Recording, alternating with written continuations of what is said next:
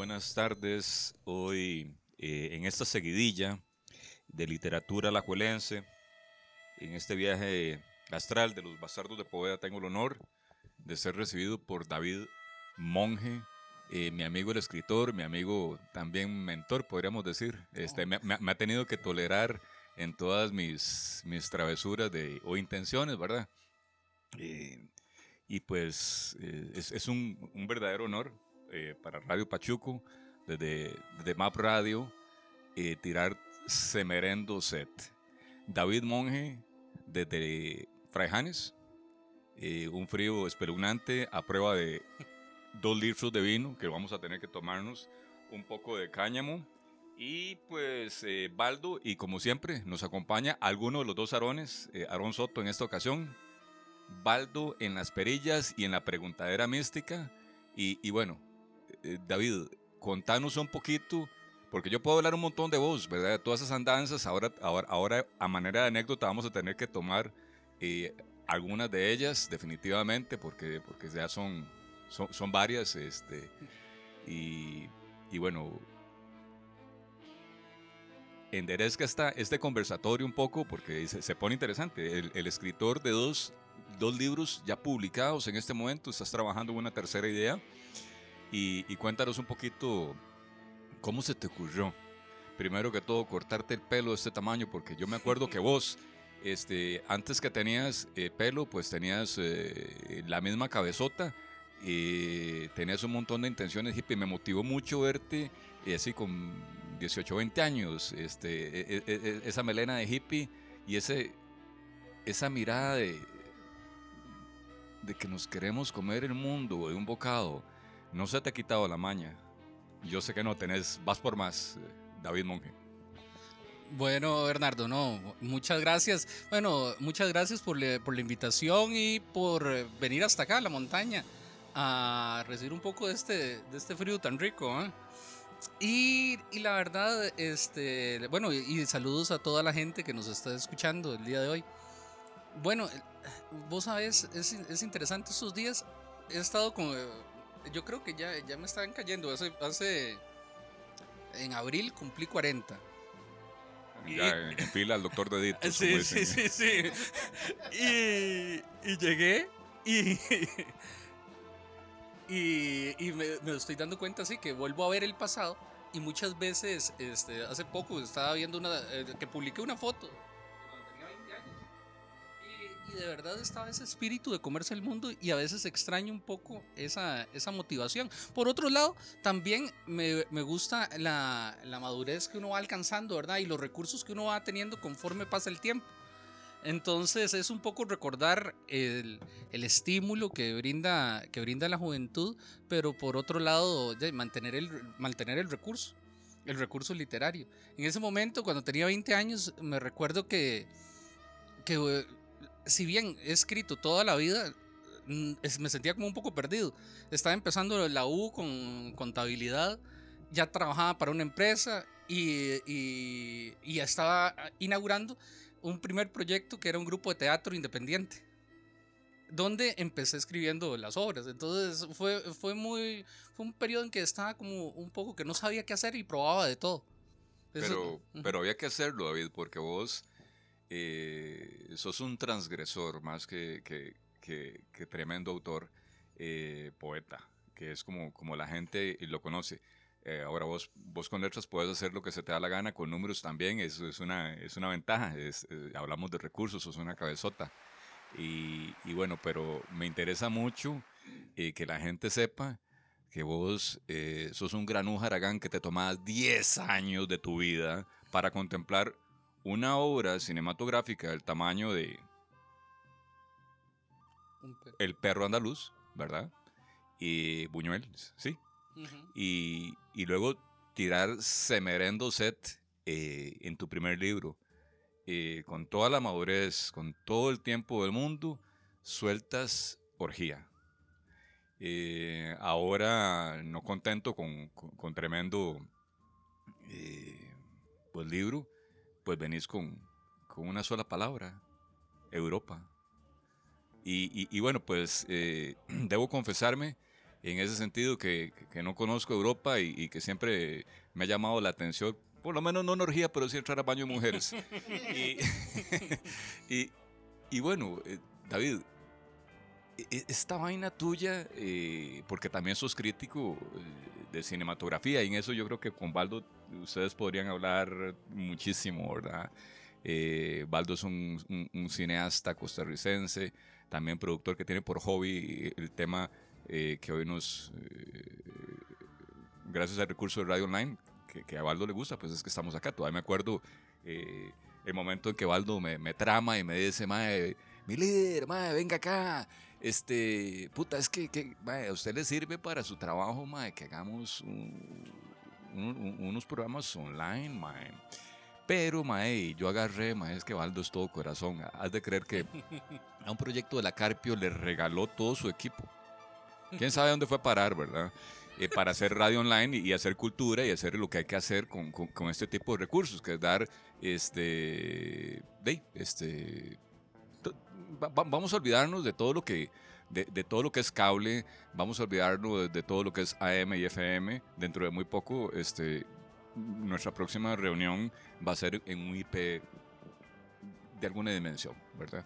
Eh, eh, es, es, algo curioso. Pero vos insisto, transgredís de un lado a otro, sos, sos, como un duende saltarín, ahora estás de repente en la montaña. Eh, recuerdo hace menos de, ¿qué? Eh, de dos años verte eh, con jornadas extendidísimas, metido en el tedio de la rutina, ahora, ahora sí. Ahora sí, venimos a, la montaña por vos, había que sacarlo, ¿verdad? Porque, porque ya más bien es el, el lado opuesto de la persona. Ya, ya, ya es un, ermitaño de montaña que, que, que, casi que, que, que, es difícil verlo allá abajo en, en, el automercado, lo más que baja, no llega al centro, pero me acuerdo de verlo en cada una de todas las cantinas de Alajuela, ¿verdad? Porque ahí es cierto que, que nos hemos tomado uno que otro traguito, eh, vos como mentor y como, como líder eh, en su momento del taller de literatura alajuelense, eh, teníamos nuestros spots, ¿verdad? También. Sí, eh, todas las cantinas de la abuela. ¿A dónde nos reuníamos con, con, con, con esos amigos que, que, bueno, hay que saludarlos uno por uno? Aleche, Silvio, mae, Silvio del Valle, ¿no? ¿o no? Sofía, chido. Sofía. Que, que, sí, sí, sí, Exacto, la fotógrafa. Sí, sí. Si, si, tenemos, si tenemos a quién más, quién está en esa lista, porque, porque ¿cómo es posible? Ah, es un montón de gente, sí. Eh, eh, madre, ¿Se acuerda cuando llegó eh, María, María, José Murillo? Ok. Este, por ahí estaba también, bueno, Aru, eh, Ignacio Aru, también Sergio Murillo un Sergio Murillo, un Bernardo Corrales. Eh, mae, eh, este, este es de colección. ¿Usted se acuerda cuando llegó un cabro claro al taller? Sí. Ya sé, ya sé cuál. ¿Cuál, cuál? Bloody. Vlad Drácula. Ah, no, bueno. Sí. el, el, Draculín. Sí. Muy interesante, con una lectura muy intensa, ma. Es un carajillo con menos que 16 años en ese momento, tal vez no tenía, ¿verdad? O sea, y, y, ahí salen gente con ganas de tirar letras, ¿verdad? Con, y bueno, con y, intenciones, con trabajos hechitos o a medio hacer. Y, lo interesante del taller literario también es que le dio casa a diferentes generaciones. Era más un conversatorio literario, ¿verdad? Eh, porque teníamos a ese muchacho y podíamos tener a la par al maestro, a Luis Poeda también, ¿verdad? Entonces Poeda llegó al taller y llegó con, con con toda la este, humildad literaria en ese momento. Y, nosotros nada más nos volvíamos a ver, pero este es Luis Poveda, el, el botánico. Y, y, nosotros, eh, nosotros lo que hacíamos, no, no, a Luis hay que escucharlo. A Luis hay que escucharlo. Y de Luis he aprendido yo tanto. En la vida, en todo. Y en la vida es, para mí, es que Occidente tiene eh, todo en cajones estanco diferentes en otras culturas todo va mezclado, la, la metafísica con, con, la literatura, con, el, con la vida cotidiana, todo se mezcla. Nosotros en Occidente todo lo metemos en estancos. ¿no? Entonces, cuando Luis Poveda me enseña algo que podríamos clasificar de cotidiano o de la vida, eso también es literatura. Es otra, es otra forma de escribir, ¿verdad? Todo el lenguaje, de, de, de, de diría Derrida todo es lenguaje, no hay nada fuera del texto. Y a partir de eso, este, eh, muy buenas páginas escrito junto a Luis Poveda, por ejemplo. De la vida. Eh, eh, buenas tardes, aquí estamos en este espacio tan místico que está entre pinos, esas florcitas que me gustan mucho, pero que las acostumbro uno mucho ver camino al volcán, no sé Ah, cómo se las llama. hortensias. Hortensias, las Sí. hortensias. Y ahora que venía, que venía con, con mi líder en el Mystery Machine, ¿verdad? Eh, yo le quería hacer la consulta a David mae, de, de Orgía, que duró 10 años. A- Hace, hace unos años yo estaba haciendo un trabajo con unos maes que era un videoclip y de, un, de una vara que ellos tenían. Y un mae me decía que, que a él lo que le interesaba era como hacer eso, que estaba muy bien producido, estaban gastando plata y le estaban poniendo mucho, pero que cuando estuviera listo a él lo que le interesaba era como dejarlo ahí y que en 20 años algo iba a pasar. Pero yo decía, mae, eso no, o sea, no, no tiene sentido que usted le dedique tanto trabajo a algo y que simplemente después lo deje botado y no le diga a nadie. O sea, nadie va a llegar a eso. Usted lo puede dejar 50 años y, y si nadie sabe, tiene que ser una chiripa para que alguien llegue, llegue a eso. Otra historia es, hay un ciclista muy famoso mae, que se llama... eh, es, es un amigo de, de... Está Fausto Coppi y hay otro mae. Qué, qué cagada que se me olvide el nombre del otro mae porque el otro mae es importante. Pero la verdad es que este mae era la Segunda Guerra Mundial y el mae agarraba la bici, se iba a 300 kilómetros y metía un montón de documentos de, de gente que estaba en peligro de que los mataran en el marco de la bici para llevarlos a una frontera y los salvaba. Y el mae nunca le dijo nada a nadie, nunca, nunca, nunca, nunca. Y por pura chiripa, por suerte, se dan cuenta que eso estaba haciendo este, eh, eh, este huevón. Mae, con, con orgía, eh, es, ese tiempo que usted dura 10 años, fue porque us- usted los quería que fueran 10 años o, o porque usted en ese, en ese proceso sentía que, que todavía no estaba listo. Y cada año usted decía, bueno, a esto le falta, esto le falta, tengo tiempo, tengo juventud, puedo esperar. Co- ¿Cómo fue eso? ¿Por qué fue con la idea esa? ¿Alguien se va a dar cuenta o sí tenía la intención de publicarlo y que la gente lo leyera?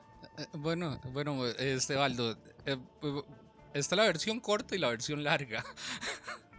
este, podría, podría decir que también no estaba preparado para que saliera. Y, y durante esos 10 años escribí, no sé, otros tres poemarios que tuve que tirar a la basura, ¿verdad? Que no creí que fueran, que tuvieran la calidad para que vieran la luz, ¿verdad? Porque no todo lo que uno escribe es publicable también, ¿verdad? Muchas cosas las escribimos para nosotros mismos, pueden ser nuestros desahogos, otra cosa es la literatura, ¿verdad? Este, y hasta que llegó un momento de madurez, lo pensé, pensé en hacerlo, en publicarlo.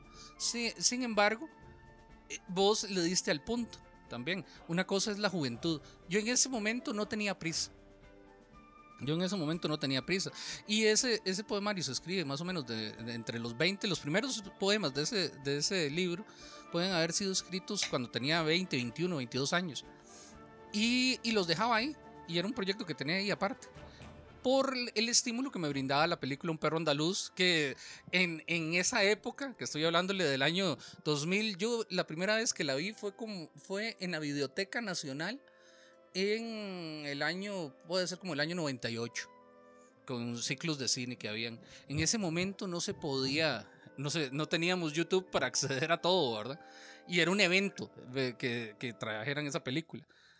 Yo estaba muy joven, yo tenía en ese momento como 18 años. Y me quedó esa película grabada y después pude conseguir copias de la película y la veía constantemente. Es quizá de las películas que más he visto. Por otro lado, también venía el tema de que creía que nunca me iba a morir. Fue, eh, eh, y todo, y todo hace un, hace un cambio en mi vida. Una, una noticia que me llegó cuando tenía alrededor de 30, de 30 años. Estaba en un periodo muy, muy jodido en ese momento. Me recuerdo que había tenido algunos negocios fallidos, eh, estaba con muchos problemas laborales. Y, y en ese momento que yo sentía que estaba muy mal, llega y, y me dicen que este, tengo un posible cáncer de hueso. Y yo tenía 30 años. Digo, ¿yo cómo me voy a morir a los 30? Entonces, cuando, me, cuando, cuando veo que cómo me voy a morir a los 30, es que, es que digo, bueno, entonces voy a correr, porque si me voy a morir. Y, mientras tanto venían los exámenes a la par. Entonces me recuerdo cuando me hacen el primer, el primer ultrasonido en el pie, que era donde me habían salido unas pelotitas. Y entonces me vuelve a ver con, con cara, con cara un poco triste la, la doctora. Y me dice, guarde esto.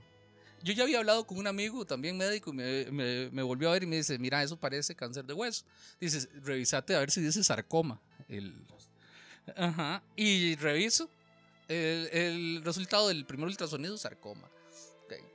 Entonces, y, y, va a la par de eso, este, este proceso dura como seis meses. Y a la par de eso es que me pasan varias cosas, como por ejemplo, yo no daba tiempo al arte en mi vida como se lo merecía. Yo de los 20 a los 25 hice muchas cosas de arte, después dejé de hacer cosas y me concentré más en el tema laboral y eso. Y, y como me voy a morir, entonces voy a correr a escribir el libro.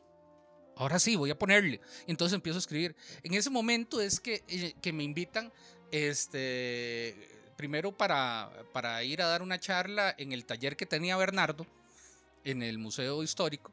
Después Bernardo, eh, Bernardo Corrales este, y, y luego de, de, esta situación, eh, Bernardo decide dejar el, dejar el, el taller, pero me dice que, que, hay un espacio ahí. Es que decidimos crear un nuevo taller que se llama el Taller Literario Alajuelense. En ningún momento yo pensé en tener un taller literario, pero digo, me voy a morir. Entonces, si me voy a morir, eh, voy a hacer algo. Y, y, llamo a Bernabé. Y le digo, yo, mira, Bernie, le metemos a esta, a esta vara. Y en ese momento quedamos Bernie y yo, pero es que los talleres, todo el mundo escribe como escribe el, el, que hace el taller. Entonces, ¿cómo hacemos para quitarnos eso?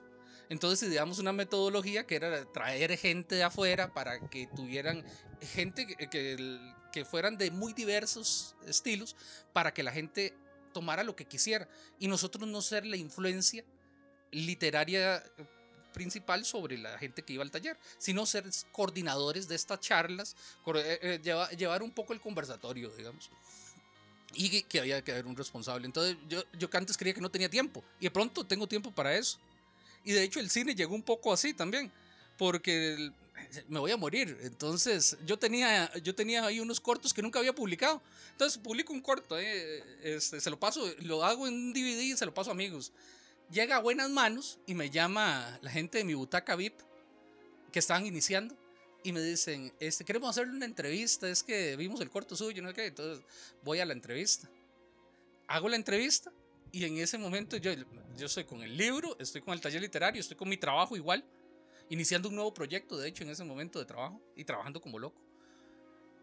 Y me, y me dicen que si, que si quiero después de la entrevista, eh, les gustó lo que hablamos y me dicen, David, ¿usted se animaría a un proyecto de hacer eh, mini documentales de cine?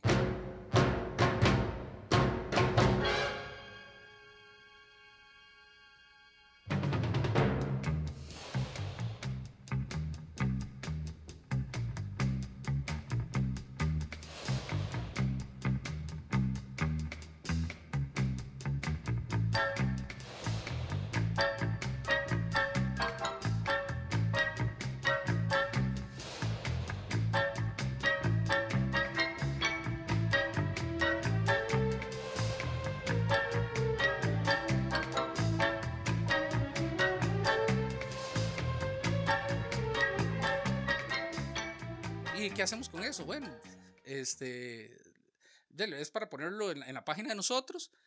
Después esos documentales se pasaban en el cine variedades, antes de eh, ciclos de cine. Entonces, eh, pero en ese momento me dicen, ¿y qué quiere hacer usted? Eh, eh, le digo yo, ¿pero qué, qué, es lo que tengo que hacer? No, más bien díganos usted qué es lo que quiere hacer.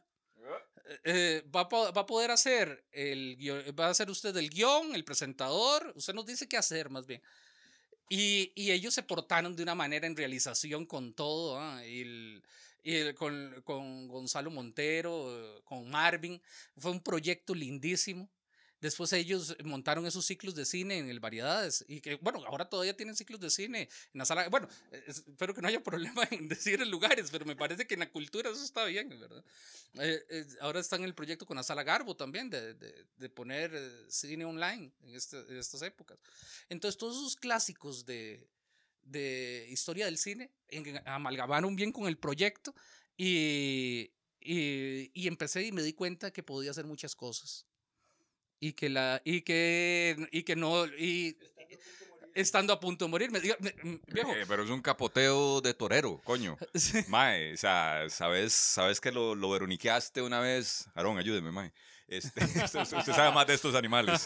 Pero, mae, ¿sabes? Vos estás, o sea, face to face con la vara, pero también es la narcosis ujú, del producto, porque te va, te va entrando corriente, mae. Vas, vas viendo el producto, mae, vas... e- e- e- Es, es, es, es muy tuanis, ma. Yo, yo aquí sí quiero hacer una pausa pa- para, para que la gente piense, o sea, sepa que David es, o sea, es, un, es un elemento de carne y hueso.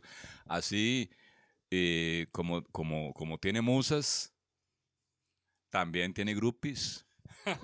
¿Verdad? Entonces yo voy a contar una anécdota, pero ya, ya como para, o sea, disruptivamente, ma, comentarles eh, una compadrete de lo más seria, ma, en gestión de calidad en una empresa grande, ma, eh, muy lechera y, y, Ajá. y, y- y- y, por cierto, la- pero, pero, pero además, este, ¿verdad? Con, eh, con- mm, no tanto, pero, pero bueno, pero, pero y- y es que si hay que ver, se ve, ¿me entiende? Porque hay dos ojos, pero por algún motivo, ella me cuenta con, con como quien suelta el...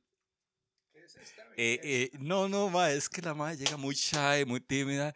Y me no, no, yo, yo a David lo conozco, a tu amigo de Facebook. Ah, varas, pero ¿cómo, ma? O sea, yo conozco a ella, eh, conozco a David. No, ma, ¿de qué mundo estamos hablando? ¿En qué época? No, no, no, no, no, eso no pudo haber sido. No lo puedo creer, me decía yo para mis adentros. Y efectivamente, ma, no solamente se conocieron, ¿verdad? Pero eh, lo sorprendente es que, ¿cómo, cómo son esas fiestas, verdad? Que hay, es, es que ca- cada cosa, ma. Lady Godiva andaba en caballo desnuda, ¿verdad? Y, y ahora en Chepe y en cualquier lado, este, de, su- su- suel- sueltan esas fiestas, sueltan esas fiestas, ¿verdad?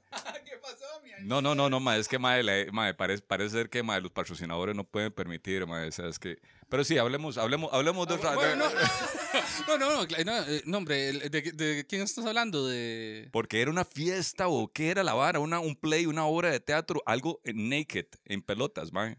Entonces, pero a mí lo que me dio risa... bueno, eso es parte de la leyenda. eh, ma, eh, eh, eh, eso, eso, entra, es- eso entra en otros niveles místicos de mitología, gente. Pero, o sea, Eh, eh, qué, es que, qué- qué bueno, bonito eh, que se, que, que se acuerden de uno, mae, aunque lo ven en cueros. ¿verdad? Eso es lo más bonito. Yo no sé si fuera la que, la que le tocó más bien a ellas. Es, es que es, es que es un, es que es un, es un, des- eh, eh, este, este, este David nuestro es un galán. Que, que Piro, que- que Piro quiere que, que, que tienen aquí todo el set, pero ya me acordé, eh, para, para quienes nos escuchan, Gino, Gino Bartali, Gino Bartali, acuérdense de ese nombre para que busquen información y se van a quedar eh, con la boca abierta cuando lean lo que hizo ese mítico. Mae, lo- las cantinas, ¿verdad? Que algo hemos hablado. Y mae, ahora eh, explicando usted cómo llega a Orgía, a mí siento que dio en el punto y a mí me llamó muchísimo la atención porque yo siendo, siendo de Chepe, mae, cuando, cuando he visto grupos, eh, digamos, eh, ¿cómo se le podría decir? El equivalente del taller literario de Alajuela en Chepe, Ajá. mae, es, es, es muy distinto. Y cuando digo es muy distinto, mae, es gente que por lo general eh, pertenece a los mismos círculos, vienen de los mismos ambientes, eh, en todo tipo, no es, no es como, no, no es como el taller literario de Alajuela, mae, que ahí hay ebanistas, hay odontólogos, hay contadores, hay botánicos, hay gente de barrio, gente sencilla que nada más tiene una, un interés por aprender y, y, y se sienten que, que en este círculo son bien recibidos y que igualmente pueden aportar. En cambio, en lo que, en lo que yo he conocido son como círculos muy cerrados, muy elitistas Y como dice usted, hay un líder y todos tienen que ser como el líder. Y, y a mí eso me, me, me, lo que me dice es que a, es, a, estos grupos que por lo general son de Chepe, lo que les hace falta son más experiencias de cantinas de verdad. cantinas como las de Pichojos, el Cinco Menos, como las de Oscar, la Tacareña.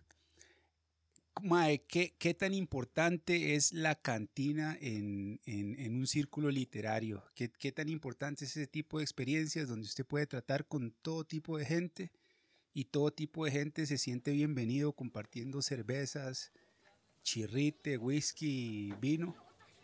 ¿Qué, ¿Qué, le puede aportar eso algo a la literatura o le ha aportado algo a su obra, a esas experiencias? Ah, definitivamente, eh, yo creo que la cantina sería la metáfora de vivir la vida es el material con lo que uno trabaja en la literatura. Entonces es fundamental vivir. Decía Oscar Wilde, para escribir hay que tener algo que decir y decirlo. Y eso que suena tan sencillo es muy complejo. Entonces es, es lograr primero tener que decir, para tener que decir hay, eh, por supuesto, hay que leer, hay que, hay que tener esta parte académica, que, académica y no lo que me refiero es a, tener literatura, está bien, pero la vida es fundamental. Porque solo, eh, como decía Pichojos, quien no sabe, que, quien no ha tenido un dolor de muela, ¿cómo va a hablar de él, verdad? Entonces, en eso yo creo que es fundamental vivir. Y las cantinas son sitios de encuentro. Que, eh, por, por, ejemplo, bueno, yo a Bernabé Berrocal lo conocí hace 20 años oh. en, la, en la barra del, de Bar Sui Generis. Ese bar que después, cuatro años más tarde, yo lo arrendé, yo lo alquilé ese bar. Mítico, yo, mítico, madre, porque sí. o sea, como, como quien se asoma a la montaña, tengo un poco de frío y, y, y baja uno bien. Eh, eh, Bernardo, imagínate mae, que, que yo, yo me acuerdo. Yo vivía como a, ¿qué te digo? Como a 3, 4 kilómetros de ahí. Yo tenía 20 años y como la economía de los 20 años iba a pie caminaba en la noche eh, por esa montaña para llegarle a su génesis. Y, y, estaba yo sentado ahí. Tremenda y, cuesta pilas, para aclar, aclarando, la, la, aclarando el, sí. la, condición física. Sí, Ma, eso en bicicleta, Baldo, le digo. y, y, llegábamos, yo llegaba ahí y Julio Rojas, que, que era Julito, el, el, el, propietario. De, pero, pero también asomado uh -huh. al taller. Claro, claro. ¿Verdad? Este, hay, personajes interesantes. Claro, el, el dentista que, que, que, que, nada más llegaba. De, ah, Madrigal. Mae. Eh, es ma maravilloso, sí, sí. Una un cosa, gran... ¿verdad? Es que cada persona. Eh, lo que decía Baldo, eh, en el grupo nosotros lo que intentamos es que fuera incluyente en todo sentido. Por ejemplo, Madrigal no, no escribía, pero nos interesaba su lectura. ¿Y, y... ¿Y qué tiene que decir él sobre un texto? Entonces, ¿qué? Porque el, el, hay, hay muchas, muchas veces que la gente cree que, que cuando uno escribe eh, tiene que entenderse al autor. No, no, el autor ya murió. El autor es otra cosa. El texto es un ente por sí mismo y se interpreta. Entonces, toda lectura, hay gente que me dice, este, mira, tal poema, es que no lo entendí bien. Luego yo sentémonos, veamos el poema y de qué le el, vienen tal vez una, una, un verso, otro verso. Y le digo yo, usted entiende cada palabra, ¿sí? Entonces, esta palabra con esta otra palabra, ¿qué le dice? Esa es la lectura correcta. La única lectura correcta es la del que lee. El, el que escribe, muy bien, eso le ayuda a escribir, pero al final de la jornada lo que interesa es lo que se interpreta. Entonces, a mí gente que llegaba y que no leí y que no era gente que, que, iba con pretensiones literarias, me parecía muy interesante que tenía que decir. Y, y son gente que hicieron crecer al taller en, ese, en, esa parte, era parte de la metodología, que era eh, eh, unirnos todos y, y, saber las opiniones de todos a nivel horizontal. Es tan importante la opinión de un escritor invitado que, te, que lleváramos, que era Premio Nacional, como la de cualquiera que estaba ahí sentado era muy horizontal. Esa, esa, era la idea de desarrollo de las ideas, ¿verdad? Un, un Mexi. Un Mexi. Ma, sí. que, Luis Castillo, que, bueno, Luis Castillo este año saca libro. Oh, si todo sale un, bien. Un, un químico eh, ¿Sí? que le gusta más la parte física de la química porque le, como que trabaja muy bien el vidrio. Le gusta el silicio y la arena fundida. Un saludo para Luisito. Eh, mae, María José, por ejemplo, muy, muy de poca palabra, pero durísima a la hora, ¿verdad? De, de- de- Claro. soltar la palabra. Yo, este, ca- cambiando de todo un poco así, de como de tema, quería, quería hacerte una consulta random. Yo- porque yo te veo muy alentadito Claro, claro. en eh, estos días, David. Pero hay que decir que, que claro, y cómo, y cómo no escribir, ¿verdad? Porque, porque es todo un tema y se justifica. ¿Cómo no leer eh, cuando, cuando tenés e- esa, ese ángulo? Porque vos siempre me explicaste algo en el taller, mae. Eh, uno, ¿te acuerdas que, que nos dio por, por leer eh, Roberto Bolaño? Entonces, yo- claro, para, para un tipo irresponsable como yo, eh, mi, mi yo lector tecnocrático, que nunca usé un libro después del colegio para el disfrute, sino que me convertí en un zombie eh, de manuales, de, de instrucciones, de, de- de- ¿verdad? Porque me tocó eso. Y, y es que estás hablando, estás tocando un arista de, esa persona que llega con intención de escribir. Y, y- y bueno, pero, pero bueno, no se le, en el club no es un círculo de lectores. O sea, no se le preguntó a la persona, Mae, ¿usted, usted conoce Bolaño? Mae, yo me acuerdo Bernabé, Mae. Mae, es, esa cosa tuya de escribir en, en primera persona es muy Bukowski de tu parte. Y yo, Mae, what the fuck, man. Claro. Mae, qué mae, se siente uno raro ah, cuando le dicen esas cosas, pero eso más sí, sí es, sí que es bueno, sí o sí, tener esos recursos. Pero también la musa. Y por eso, con, con toda esta verborrea, quería yo introducir, sea, que- qué bonito y, mae, esta etapa, porque uno como amigo también quiere que, lo- que la gente esté feliz. Te encuentro muy feliz, mae. Yo creo que, que, nos, que nos hables de, de, de tu musa eh, eh, actual, si se, si se puede. No, no, ¿verdad? claro. A- Alison, mae, está haciendo magia. Está haciendo magia. me, lo, me, me lo tiene, me lo tiene muy, muy prosopopédico, dijo Waldo. ¿Cómo es? Muy fractal, muy cuál.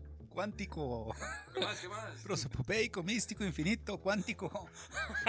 Entonces, Bueno, eh, pa- para, para, para ella, una, una referencia y una felicitación, porque comprendemos que está, es- es- es- está taladrando a nivel latinoamericano por ahí en foros. Contanos un poquito de la musa. Bueno, eh, eso, bueno, ha sido una gran suerte. De hecho, hoy estamos cumpliendo dos años de conocernos. Este, que nos conocimos en un recital en la Fortu- en un festival en la, en la Fortuna de San Carlos. Me presento a la doña. Entonces, este, me llama mucho la atención. Ella es pues, una gran, enorme poeta. Y, y la edad que, que en ese momento tenía 20 años, Alison. Y, y buenísima, muy madura. Y, y bueno, y, y evidentemente guapísima. Este, empezamos, a te- empezamos a tener una relación. Y bueno, ha sido yo creo que algo muy bueno para, para los dos. Ha sido acompañarnos en el camino, ¿verdad? Porque muchas veces, eh, si la pareja de uno no tiene idea de lo que hace uno, ¿verdad? Eh, eh, no sabe cómo apoyarlo, cómo... Y en este caso los dos nos apoyamos. Entonces es muy bonito. Ella se mete, eh, es- está con un proyecto ahora muy bonito de hacer eh, eh, diseño sobre poesía, que, que en esto concordamos mucho y ha sido muy, muy lindo eso, eh, que creemos que, que la literatura no es, al- no es algo que es solo de la academia, sino que está en la calle. Entonces, gente que escribe, que quiere decir algo, Alison, eh, le envían textos a Alison y Alison hace diseño en collage con, con esos poemas y hace un poema visual. Opa, opa, opa. Sí, entonces ah, ese es un proyecto que uno de los tantos que tiene, porque igual ahora, eh, yo, bueno, yo creo que se puede adelantar. eh, eh, la llamaron para una antología centroamericana de poesía joven. Está también en eh, metida en, en- en proyectos, bueno, se está dando a conocer, como decís vos, Bueno, a nivel latinoamericano. Con. Ignacio Aru, también de la recuela, Ujú, y y, acá- que estuvo en el taller también. que estuvo en el taller, ¿verdad? De, de la pluma joven. Pero vaya qué manera, yo aquí sí quiero hacer una, un- un- una pequeña eh, pausa y ya venimos con una lectura de David Monge. eh, y, saludo a un amigo aquí este, de, la garita que, usa un término nada más para que, para que se concentren en lo que viene. Ay, mi chiquito, usted no sabe lo que yo haría por un pedazo de pellejito rosado. Venimos un poco de orgía, pero eh, vamos a tener un, un- un corto porque habló de algo muy lindo y, y quiero dedicarle este, a Allison este tema. ¿Cuál es? ¿Cuál es, Baldo? No sé, pida usted. José José, 40 y 20. ¡Tome! Mentiras son todas mentiras. ¡Qué sucio! Cosas Baldo! que di. Es que a Baldo le gusta, mae, mae. Decir que este amor es prohibido. Que tengo 40 y tú 20. Que yo soy otoño en tu vida. Y tú eres dulce primavera. No saben que guardo un verano que cuando te miro te quema. Cuarenta y veinte, cuarenta y veinte. ¿Recuerdan una fábula de la Warner que decía el, el primer maleante de- del oeste, que era la única cárcel de era un cavernícola y era el, el, el primer que metían en la cárcel? José José es el, el- el primer punk rocker de todo el mundo. Ese bicho es, es el- un grande, el príncipe. Frank Sinatra lo invitó a, a que cantara y, y no pudo. Ahí busquen la historia y se van a dar cuenta por qué, pero mae, un místico. Y antes de que David nos lea algo de, de Orgía o Europa, que son los textos que tiene aquí a la mano, estaría muy místico que más adelante eh, nos contara un poco de esas, de esas fiestas desnudistas, que, que me parecen demasiado míticas. No, yo, yo- a mí me interesaría conocer esa historia, no por el morbo o, por el gancho lo que hablábamos con Sergio, no por hacer el clickbait y atraer escuchas, sino que las generaciones actuales se las tiran de muy transgresores y, y como decía David, ya cuando uno está viejo uno se da cuenta que todo es cíclico, ¿verdad? Todo lo, lo que supuestamente es transgresor ahorita ya lo hacían hace un pichazo de tiempo. Y hace un pichazo de tiempo estaban haciendo fiestas desnudistas y entonces por, por eso me interesa a mí lo, lo de las fiestas desnuditas y la botellita y, y toda esa cuestión. Bueno, eh, te decía que cuando tenía como 20 años iniciamos como un proyecto de un, de un grupo de teatro independiente. El grupo de teatro se llamaba Concupiscencia. Entonces todos éramos los concupiscentes. Es increíble cómo eh, ahora que mucha gente hace relaciones con Orwell y, y 1984, este, podría, podría relacionar un poco eso con que el sexo libre en ese, en ese momento era un acto político también, ¿verdad? ¿Por qué? Porque, el- porque es la manera de rebelarnos. Entonces, así como en, mil, en 1984 eh, los personajes principales tienen sexo por, por liberarse a sí mismos, de hecho, un poco de eso es Orgía también, ¿verdad? Orgía es un libro que, que es un poco de liberación de, de, a través de los instintos, de lo más básico. Y es una metáfora de cómo, por ejemplo, tenemos vidas que pueden ser aburridas, cansadas, y cómo cuando somos naturales, y quizá el momento más natural sea cuando tenemos sexo, este, nos desplegamos de una manera diferente. Esas fiestas, nosotros hacíamos eh, fiestas desnudistas en el, eh, con gente del grupo de teatro, gente de afuera, y, a mí me hacía gracia porque me decían, David, ¿por qué es que la gente tiene siempre una anécdota, una anécdota con usted desnudo? Entonces, entonces antes, ¿y, ¿y por qué era? Porque no teníamos pudor. Y eso, eh, te estoy hablando, sí, a- finales del eh, como 99, 2000, por ahí pudo haber sido.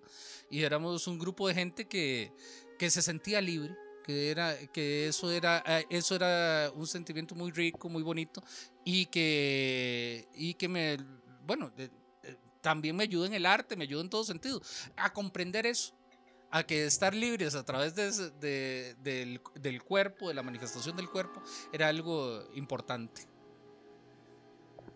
Bien, bien, ya oyeron este pedazo de sucio de David Monge, mae. Ahora vamos a tirar un poco de lírica eh, de Orgía, el primer libro que le conozco.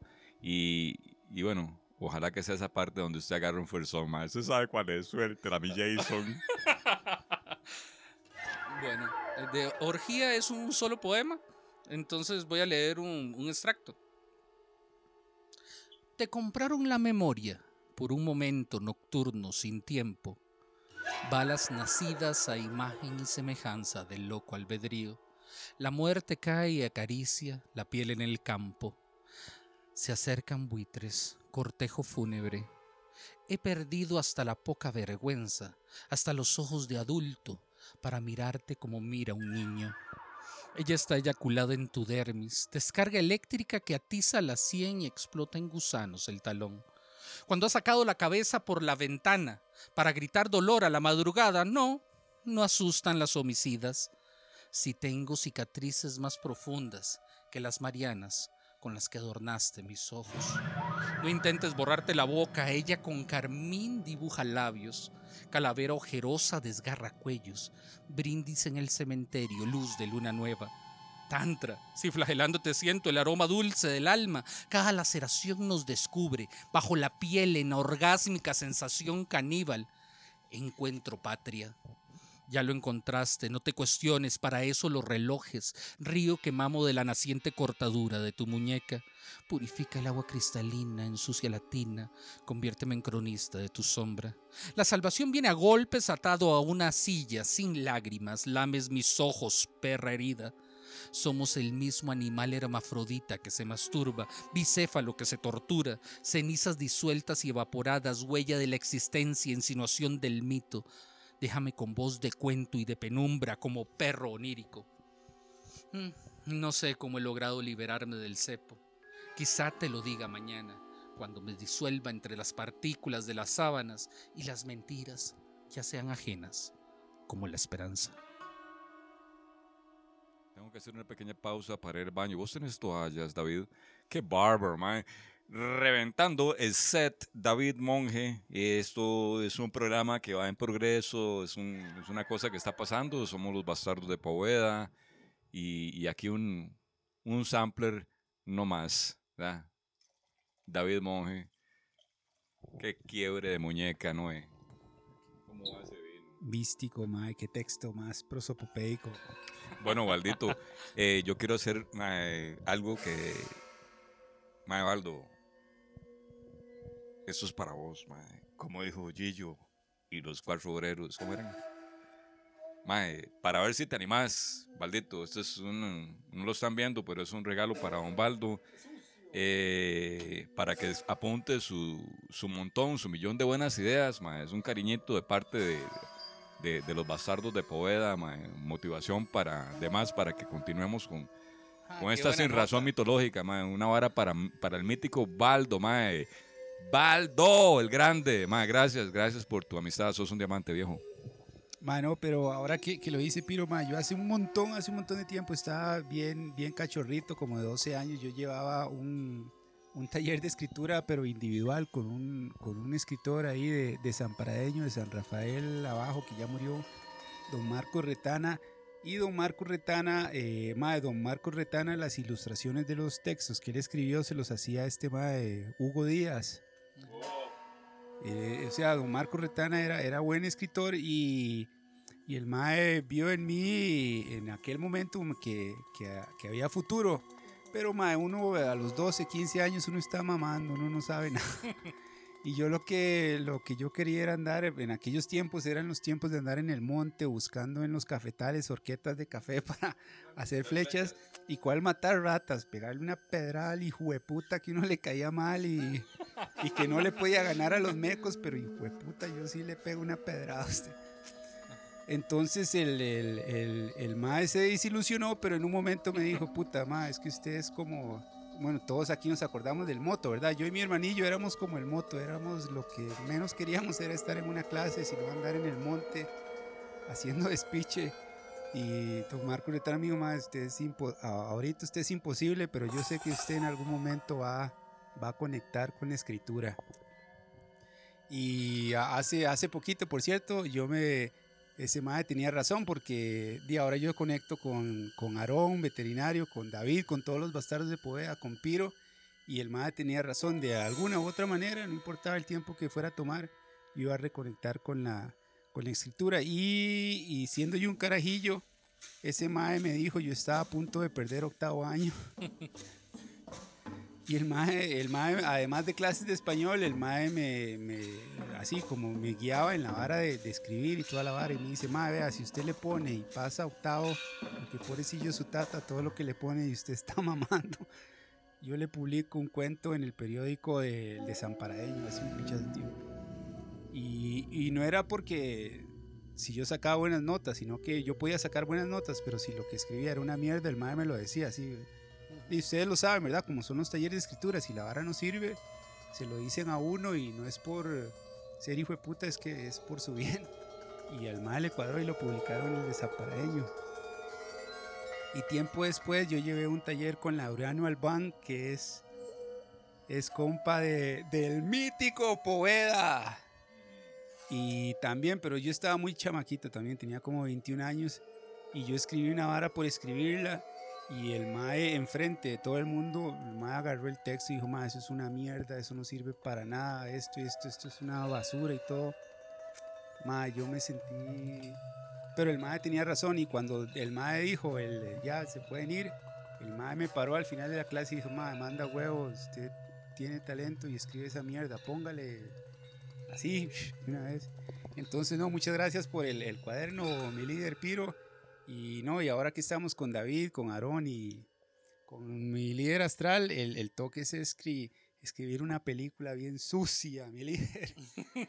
esa, es la, es la que promete. Y yo le quería preguntar a David, que hablando con Piro, mae, porque yo tengo poquito de conocerlo, mae, si usted ha visto Viridiana, Ah, claro. Sí, sí, sí. Mae, tiene que verla Piro, tiene que verla Aarón, y los que nos escuchan tienen que ver esa película Viridiana de Luis Buñuel, mae, tienen que verla. Con Silvia Pinal. Con Silvia, con Silvia Pinal.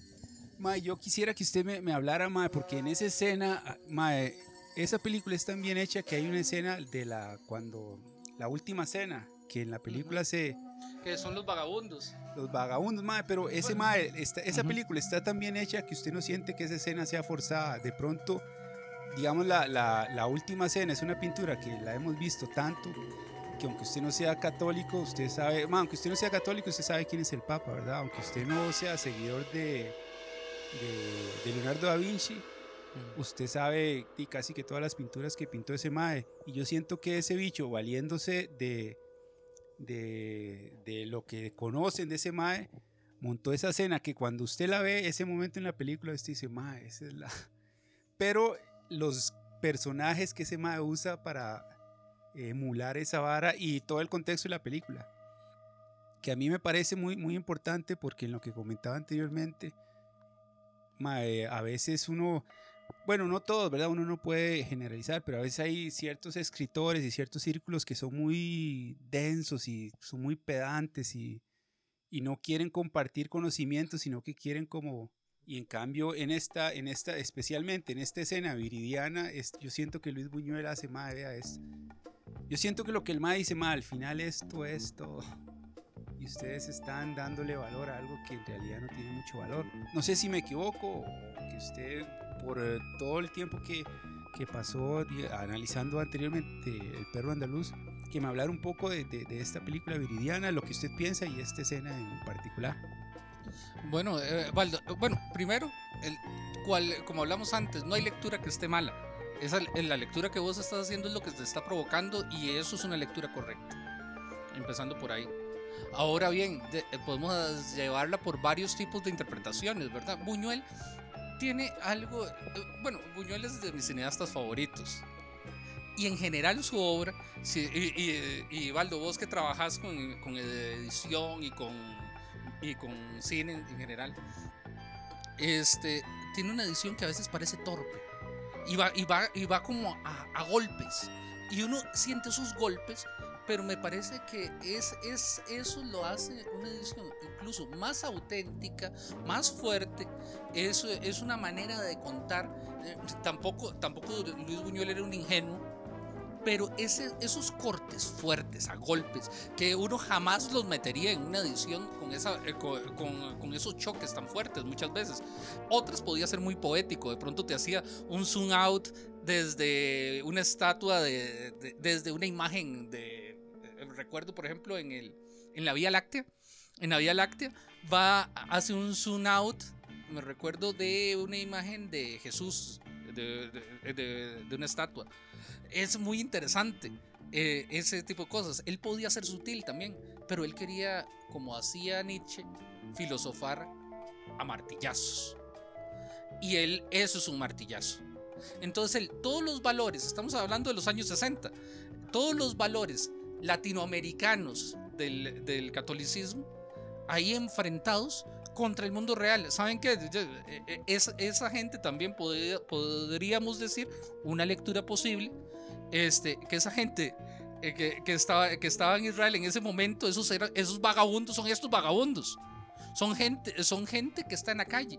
¿Dónde, dónde, está, dónde pasan los valores? Eh, eh, estos valores cristianos que tanto exaltan las, las élites se van por otro lado totalmente de, de- su origen, que era repartir el pan. Entonces, podría ser una lectura posible. Podemos sacar de esa escena, podríamos hacer un ensayo. Y eh, empezando por ahí. Hablar de la simbología de la Santa Cena también como transgresión, simplemente, como romper, ¿no? El arte, el arte contemporáneo tiene que romper y no puede quedarse con los antiguos valores. Eso es, eso es un tema importantísimo. Esa es la diferencia entre un conservador y un contemporáneo. Alguien que es conservador va, va a sentir que le, que le escupen en la cara con, con, cada, con cada rompimiento de sus valores culturales. Una persona contemporánea va, a saber adaptarse e incluso ser intempestivo, ser atemporal. Entonces eh, es muy interesante que me sacaras esa escena, a mí me encanta. Además de lo que sucede en esa escena, ¿verdad? Que no voy a hacer el spoiler, pero es muy importante lo que pasa con Viridiana en, esa película. Entonces, y, sobre todo, este, como, como Buñuel este, to- hace esos rompimientos de los valores de, en el cine mexicano, porque es una película mexicana, de su etapa mexicana, este, que se hacía en el cine mexicano en ese momento. Y de ahí de- vos ves un avance en el cine. Después viene Arturo Rimstein, que, que, empieza, que empieza con un cine ya más surrealista también. Y, y Buñuel en su etapa mexicana hace maravillas. Que estaba, en la película Él, por ejemplo, que es... un- los olvidados, bueno, Los Olvidados, eh, ese es enorme y con esa gana Canes. Es increíble. Esa es una gran película. Nosotros sabíamos que David y Waldo tenían mucho que hablar. Eh, yo quisiera hacer una pausa para hablar de Viridiana, pero a través del salto cuántico que nos lleva hasta Europa. Con ustedes, la fiesta. Yo a Manuel Serrat hablando de revoltijos.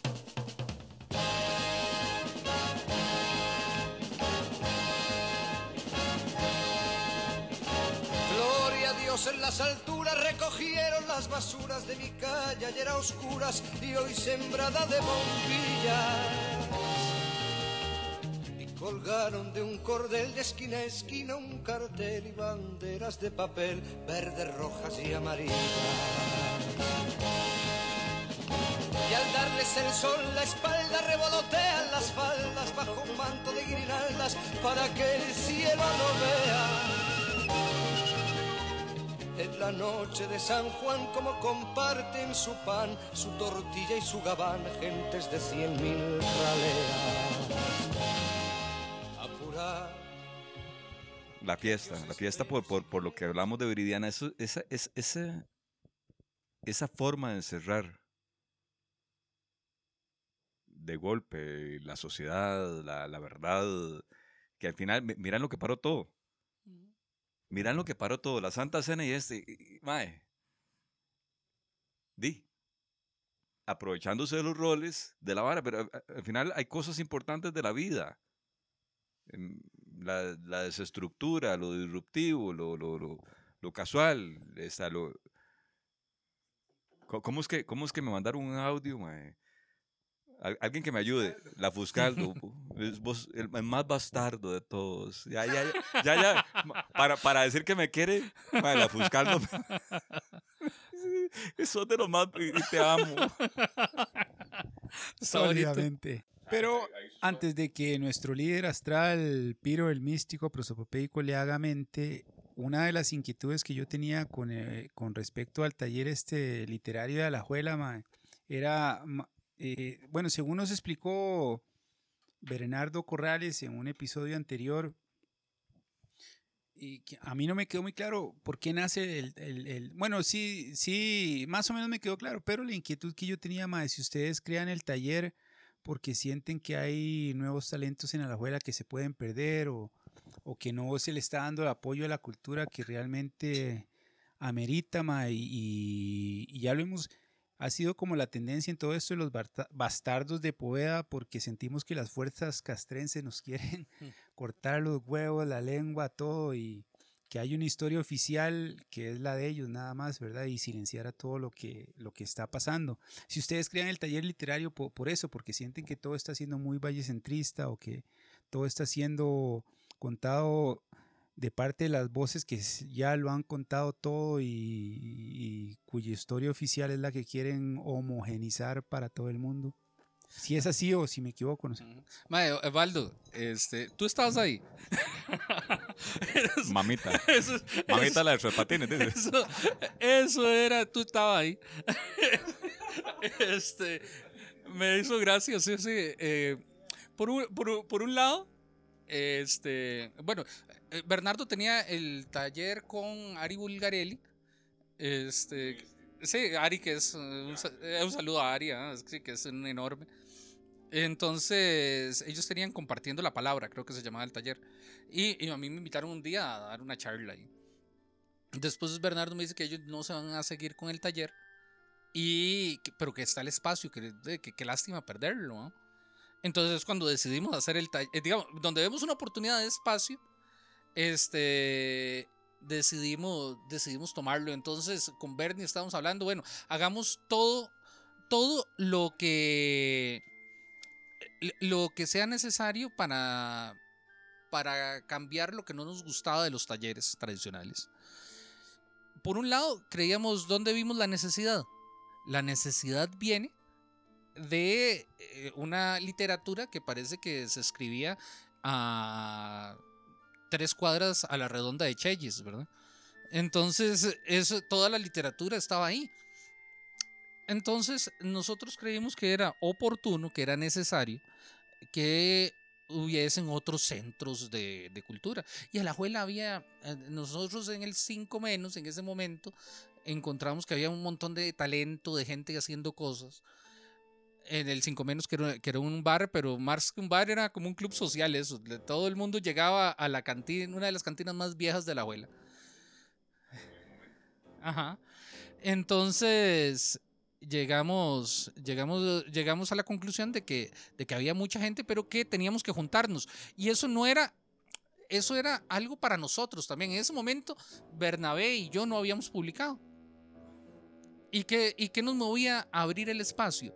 Era sobre todo poder hablar, conversar y juntarnos y apoyarnos entre todos para poder para poder este, eh, seguir, seguir adelante, ¿verdad? Porque no es fácil. En literatura uno solo no, no hace nada, ¿verdad? Tiene, tiene que haber más gente ahí. Y a partir de eso es que, que, no- que nos unimos y, empezamos a ver que, que salían y, nos se pegaban unos sustos de pronto. Me recuerdo, por ejemplo, cuando llegó Sergio Murillo.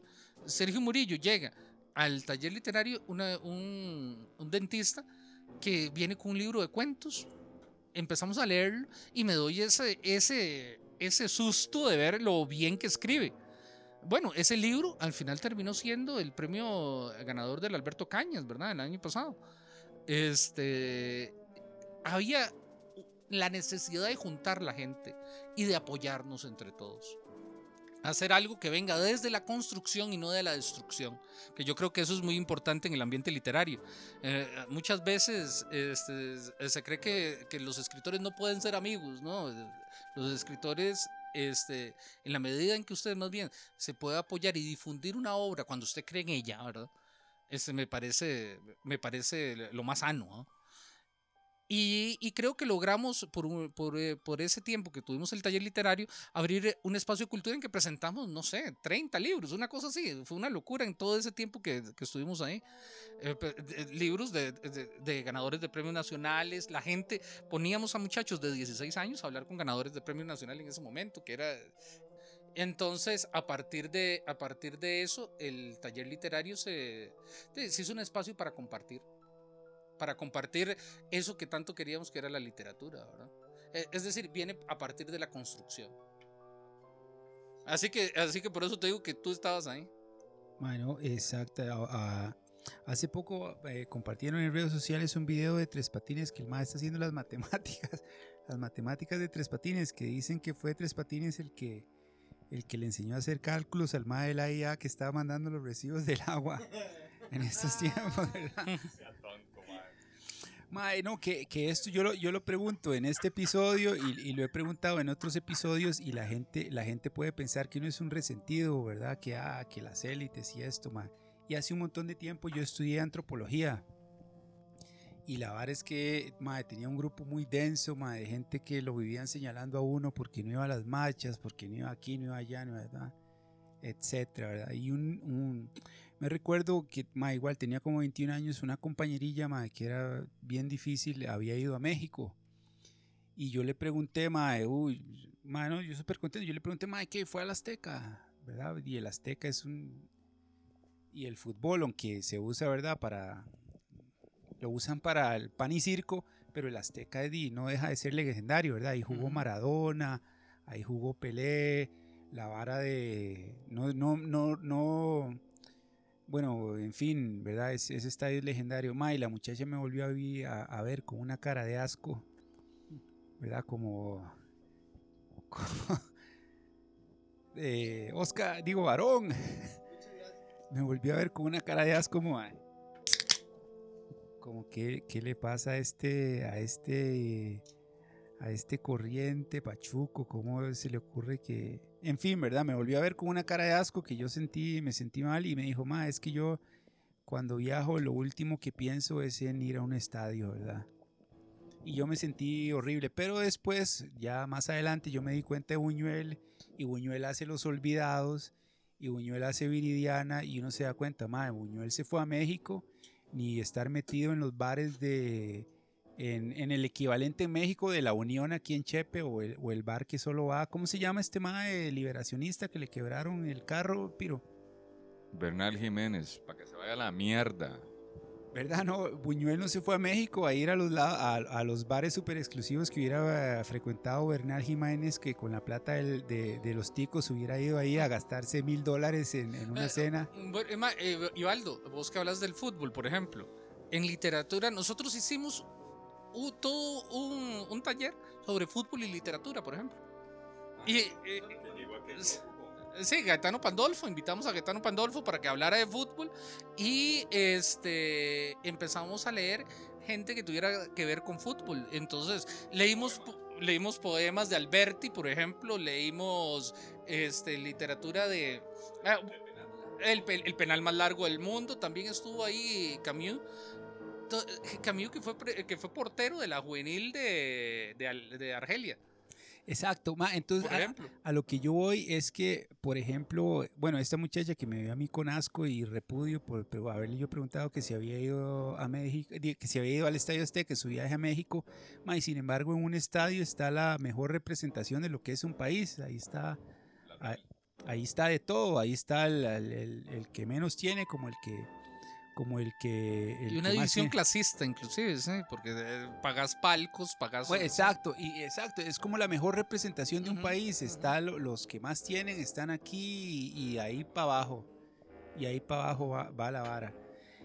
Entonces, a, a- a lo que yo quería volver es lo que hemos hablado en, en todos los capítulos, ma, la, la importancia de, de- de quienes escriben, ya sea prosa o poesía, de estar conectados con la realidad de- del lugar al que pertenecen que me parece que, que a veces aquí en, en, Costa Rica uno ve que ciertos autores están totalmente desconectados de, de, la realidad a la que pertenecen y, escriben de varas que uno no sabe a quién, a quién quieren llegar con eso.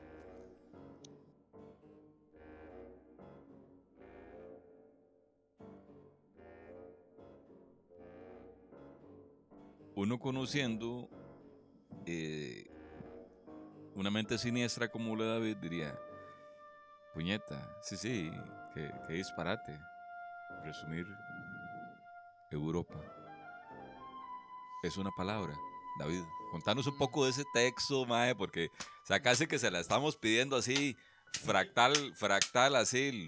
o sea, si, si- si nosotros agarramos la palabra y, y- y decimos que la palabra es una molécula y, y tal vez la sílaba un átomo y tal vez un quantum literario, se me viene a la cabeza a mí Europa.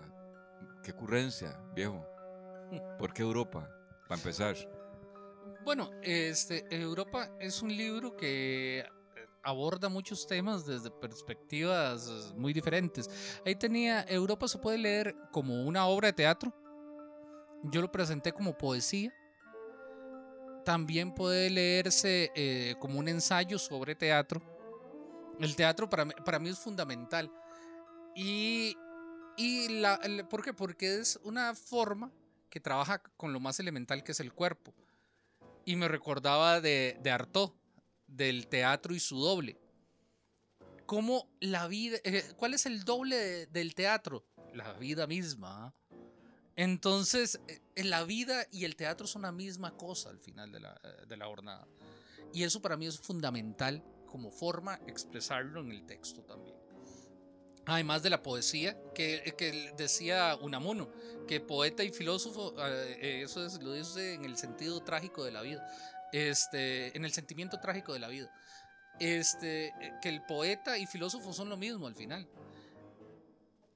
Yo quise generar en ese libro una especie de otredad con dos personajes que no se sabe quiénes son, que van cambiando de género, de personalidad durante el, durante el texto.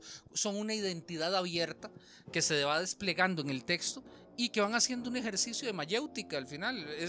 Tratemos de llegar a algo. Qué difícil, ¿verdad? En medio de una... Europa es una, es una evocación, no me refiero literalmente, Europa puede ser muchas cosas. eh, Europa es un satélite, es un satélite de Júpiter, por ejemplo. Europa es la, la, la doncella del- de la leyenda griega. Este, Europa es un continente. Eh, pero pues, es muchas cosas. Europa al final de la jornada es una palabra. Y como palabra es texto y como texto es el mundo. Entonces, cuando, cuando al final eh, nosotros decimos eh, una partícula elemental, un fotón, o, o hablamos de un quark, estamos hablando de qué? Quark es una palabra. Así como, como hoy, este, no sé, eh, nuestros antiguos este, este, habitantes de América le dieron un nombre a Júpiter. Hoy para nosotros es Júpiter, mañana no sé qué se va a hacer. Es una palabra nada más. Es una manera de explicar el mundo para pensarlo. Entonces, a partir de eso, trato de hacer una deconstrucción del lenguaje y, de, trabajar el, diferentes temas de la, que ha abordado la filosofía y la ciencia. Eh, atónito me quedo con ese comentario que nos aclara para las, eh, para las generaciones que vienen que hay que ser un poquito más responsable con la intención. Eh, hay que hacer cosas y, y en ese quehacer, en ese oficio, eh, en una ocasión de principalmente convencimiento, nos atrevemos a arrimarnos a ese, a ese taller de literatura y se te ocurre, después de unas veces que fui, hablar de mi obra. Aquí hay una diferencia de, de criterios. Eh, yo no siento que, que, uno haya hecho nada porque... Pero David en el programa de hoy nos aclaró. Nos aclaró que con solo, con solo intentarlo, ya hay un asomo de obra. Este, vos sabes que a mí me llama poderosamente la atención esa búsqueda de la sintaxis, eh, eh, de la simpleza, eh, porque, porque el mensaje va en línea recta. eso, es, eso, es, algo que, que, que, deberíamos agradecer todos los que pasamos por ahí en el taller de literatura lejolense. La comunicación debe ser Horizontal. ¿verdad? O sea, totalmente. E- e- en ese sentido, mm, nos gustaría un, un poquito entender, así, con, con algunas, eh, una lectura propia, tuya, o sea, porque ahí, estamos intentando como documentar un, David que se para bonito en esos públicos porque, porque él no solamente escribe, vamos a ver, David interpreta su lectura que a mí, o sea, más, yo, yo aprecio mucho esto, más, es que eh, aquí en la grabación se oyen los aplausos, más, pero más, eso se para ver a un David Monge hablando de sus propias letras, que no es ego, carajo, que, que es bonito sentir, eso, eso es lo que me gusta, David. Y ese además, sí, es que, es que, es- es- no, pero hay un compromiso con la obra, David no está medio embarazado, carajo. Entonces esa parte a mí me, me, me, me- me mola. Vamos a ver, ¿qué, qué es lo que sigue de tomar? Mi líder astral, muchas ¿no? De- gracias, Bernardo, por esas palabras, de verdad. no, lo, lo que hace falta sí es una lectura porque ya leyó, mm, si no me equivoco, de hormiga. Para, para, para los que no conocen, estamos, y los que se están conectando, estamos desde eh, la montaña. Fraijanes de la Juela, estamos en medio de, la telúrica este, y volcánica zona del Puaz. Y, y- también la bajura de- del infernillo de la Juela. Eh, un saludo para todos mis compas de la mandarina. Deben estar prendiendo el segundo puro. Y anteriormente hicimos una visita a Puritico Skate donde Randy Parker para visitarlo y agarrar un cable de HDMI. Gringo, carero, hijo de puta. Y después Piro fue a entregar, eh, fue a entregar como buen boticario a Machaca la, Bueno, es que, es que, bueno, Machito siempre ha tenido una dolencia. Me acuerdo en, en su adolescencia que le, de, esas cosas que le abren aquí a uno por, por detrás y lo vacilábamos, mae. Porque, mae, de, mae, es que esa es una operación grosera aquí en la espalda, ¿no? Y entonces le decíamos la. ¡La pepuda! David, háganos el favor, porque esto es un interludio así de, de, de karaoke barato, mae. Póngase, levante este set para arriba como es David. En la casa. Bueno, hombre, entonces vamos a leer Europa también. Como, como decía, se puede leer como una obra de teatro, es un solo texto. Vamos a leer un breve extracto del libro. Ah, bueno, antes me gustaría leer un epígrafe del libro. Eh, tiene dos epígrafes. El, el primero es de Heidegger, que dice: El lenguaje es la casa del ser. Su morada habita, en su morada habita el hombre. Los pensadores y poetas son los guardianes de esa morada. Y otro es de mi abuelo Nilo Arce, que dice, no hay manera, la vida siempre termina en derrota. Mi sobrino juega con el globo terráqueo, mientras en el documental dicen que América se distancia de Europa 3 centímetros al año. Están equivocados, se acerca peligrosamente y por otro lado. ¿Y esa simetría? El principio del caos. Cada actor o actriz, según sea el caso, se representa a sí mismo. Es decir, eso implica el olvido de la palabra que lo nombra. Durante los diálogos no se expresan emociones aprendidas.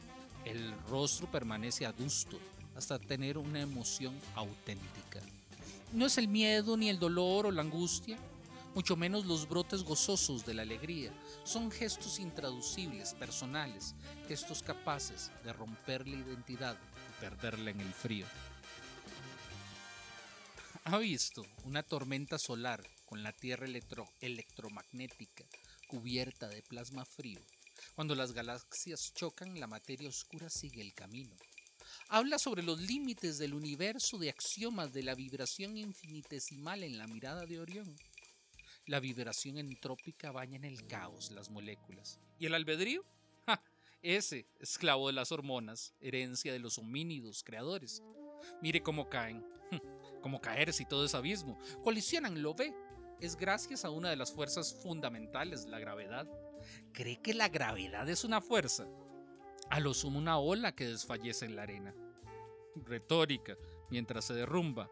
Esa fuerza es negada cada vez que una hormiga levanta las patas. Si no volamos es por recelo. No han parado de caer, nadie sale de su casa. Pensar que nos protege una casa o una cueva. ¿Cómo olvidar el deseo ante la liana? Las manos arrastran el, bajo, el vago recuerdo de la piel callosa y contenerse ante el salvaje rabillo del ojo que tienta. Sí, no hay nada más acogedor que un árbol. Hace un tiempo ya viví en uno. El viento hacía reír sus ramas. Grité con ellas, no bajé de su copa, dancé el baile, el baile primigenio, mientras el sol calentó las hojas que comí alegre como muere la luz derramada. Cuidado, esa cayó a sus pies como baba del labio. Siempre han caído, incluso caímos juntos, y ahora de pronto nos detuvimos. Ve al Halley. En una ocasión lo monté a pelo. Si bien el clima es convulso, ver la belleza del nacimiento de la cola de un cometa gratifica el esfuerzo. Esta es la tercera vez que lo veo. Cada vez es más grande y podría ser la última. Es una pena existir en esta época precaria, perder el futuro y su promesa. Ninguna civilización ha prosperado por siempre, incluso la nuestra hace tiempo exhala el denso olor azul de la muerte. Ahora entiende, de ahí nace mi nostalgia futura.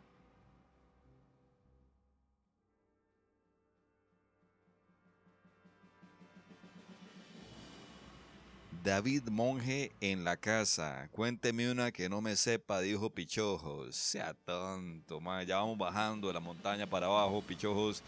eh, suavemente. Eh, gracias por todo este patrocinio, los programas previos.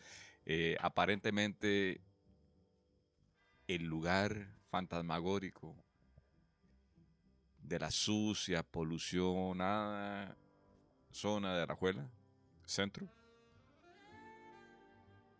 ha, ha generado este fermentillo así, este, este montón de, esta, esta, esta microflora rara, convertida en palabra. Co- co- co- somos, somos palabra, a la juela ya, al final, la palabra se tiró para la calle. O sea, y los madrazos y, y- y toda la vaina ahí en la esquina de Llobet y el mercado. En Alajuela, ¿qué es lo que somos? ¿Qué, qué, por, o sea, ¿por qué? Ya, en serio. David, porque uno está muy halladito y todo, ma, pero ma, al final hay, hay- hay que, hay que tirar una sentencia final. ¿Por qué es que en Alajuela la gente está tan loca, ma? ¿Por qué es que la gente, ma, es, como dice Waldo, es tan empujada, tan mandada, tan atrevida? Ma, nosotros en cualquier lado se nos reconoce. ¿Cuál es el agua que tomamos? ¿Qué es lo que está pasando en Alajuela, ma? ¿Cuál es? ¿Cuál es? ¿Cuál es? Dijo el Capi. Bueno, e, es, es interesante que un país como Costa Rica y eh, si hablamos más específico del Valle Central, existe como estas burbujas, ¿verdad? El otro día hablaba con, con Bernabé y Bernabé utilizó un término que me gustó mucho. Esas burbujas idiomáticas incluso. Este, eh, en Alajuela, si bien te- hablamos, hablamos eh, como nuestro acento bien costarricense, también tenemos partes del lenguaje que solo se utilizan en Alajuela. Entonces, y, y, tenemos hasta, el, por ejemplo, el uso del vos y el tú y todo esto, que tal vez este, no se vocea tanto en Alajuela como en otros lugares. Y, y no es que, que sea impostado, es que eh, en Alajuela es diferente. Y cada región, cada, eh, se crean como microregiones. A mí me hace gracia el mismo San José. Vos llegas a De Zampa y De Zampa es otro mundo con respecto a otros lugares. Ah, eh, Valdo es de Zampa. Puramente. Ah, en de, en de- ah, en de Zampa Jones tengo yo muchos amigos. Sí, sí. Con ese rostro de face. Sí, Y, y de Zampa es muy diferente a San Pedro y la gente es diferente. Es, es increíble En un país tan pequeñito. Sí, en un país tan pequeño existen estos regionalismos que eh, yo no soy de, de, de, de creer que... De, de exaltar el nacionalismo, por ejemplo. Sin embargo, hay ciertas cosas regionales de las, con las que me siento muy identificado.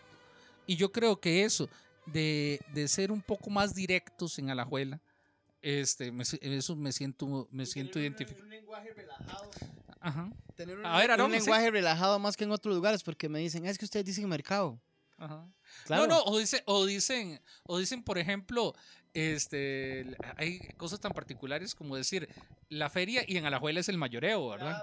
Sí, sí. Sí, o el melcochón en lugar del baguette. sí. Es que somos muy mozotes. Sí, sí. El que, el que no es de la guardia no conoce. Sí, sí, sí. Al, al final, David, mae, este, yo quiero, así como un favor, mae, importante, mae, porque, porque Baldo no tiene ni puta idea, mae, del poco de hongos de yegua y caballo que aquí para arriba hay, mae. mae, eh, yo voy a describirte una personita, mae, que aquí, en, o sea, en nuestra intención literaria, cuarto programa, cuando usted choca con la muerte y empieza a escribir poemas, cuando usted tiene un duelo profundo que no suelta, y al final, al día, el, el- el día final que, que se te da, ese día, ese día vos estás más cerca de la telúrica montaña porque vamos para allá, mae. Vamos para allá, mae, a, hablar de, perros, de hongos eh, que generan estados alterados de la conciencia. Vamos, vamos en los, en, en- en los bastardos de Poveda a ponerle volumen a esta vara, mae. O sea, vamos a ver, que lo escribe hasta que le llega.